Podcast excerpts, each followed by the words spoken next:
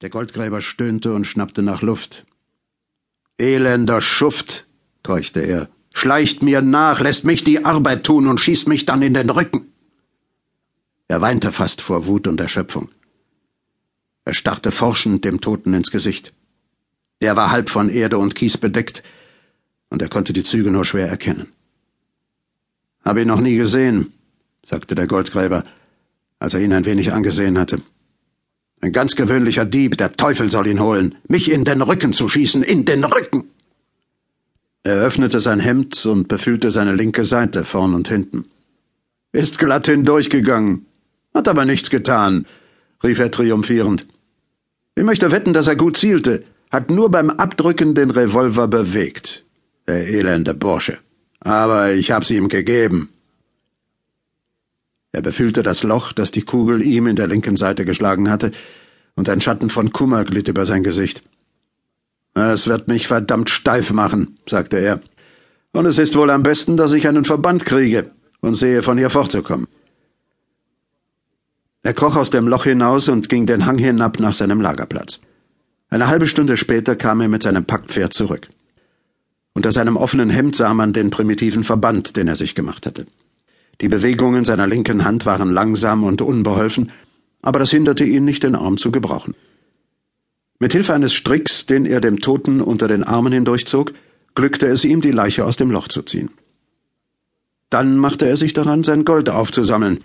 Er arbeitete mehrere Stunden, musste aber oft innehalten, um seine steife Schulter ausruhen zu lassen, wobei er murmelte, mich in den Rücken zu schießen, der elende Kerl, mich in den Rücken zu schießen.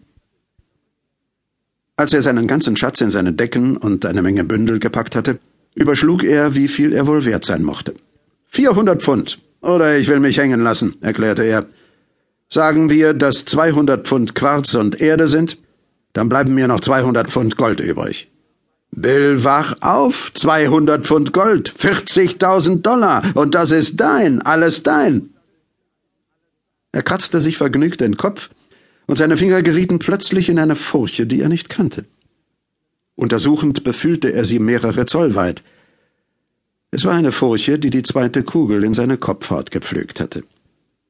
Ärgerlich trat er zu dem Toten. Hättest mich gern um die Ecke gebracht, was?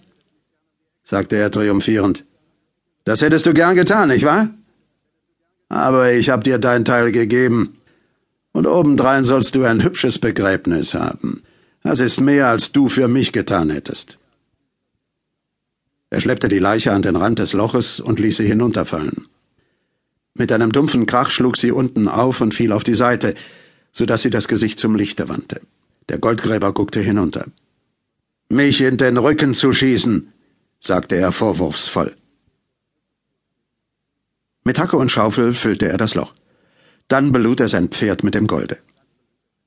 Die Last war zu schwer für das Tier, und als er sein Lager erreichte, lud er einen Teil davon auf sein Reitpferd. Aber selbst dann noch war er gezwungen, einen Teil seiner Ausrüstung, Hacke, Schaufel und Pfanne, seine eiserne Ration, Kochgeschirre und verschiedene Kleinigkeiten zurückzulassen. Die Sonne stand im Zenit, als der Mann die Pferde durch den Ranken- und Schlingpflanzenvorhang trieb. Um über die großen Felsblöcke und Steine zu klettern, mussten die Tiere sich auf die Hinterbeine stellen und sich ihren Weg blind durch das Gewirr von Pflanzen bahnen.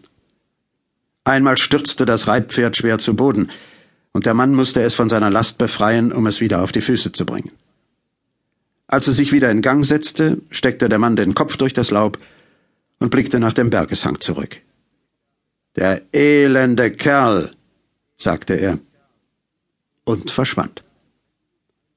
Man hörte ein Brechen und Reißen in den Ranken und Schlingpflanzen. Die Bewegungen der Tiere ließen die Bäume hin und her schwanken. Die eisenbeschlagenen Hufe klangen auf dem Felsboden, und hin und wieder hörte man einen Fluch oder einen scharfen kommandierenden Ruf. Zuletzt erhob der Mann seine Stimme und sang. Lasse deine Augen sehen, lieblich waldbedeckte Höhen, achte nicht der Sünde Macht. Schau dich um die Kreuz und Quere, deinen Sündensack entleere, triffst du doch den Herrn bei Nacht. Der Gesang wurde immer schwächer, und der Geist der Städte schlich sich durch die Stille zurück. Der Bach flüsterte wieder schläfrig. Das einschläfernde Summen der Bergbienen ertönte wieder, und die schneeweißen Daunen der Pappeln sanken durch die duftende Luft herab. Die Schmetterlinge glitten zwischen den Bäumen ein und aus, und über dem Ganzen flammte der ruhige Sonnenschein. Nur die Spuren von den Pferdehufen auf der Wiese und der aufgewühlte Bergeshang erinnerten noch daran, dass heftige Wogen des Lebens den Frieden der Städte gebrochen hatten und jetzt anderswohin wanderten.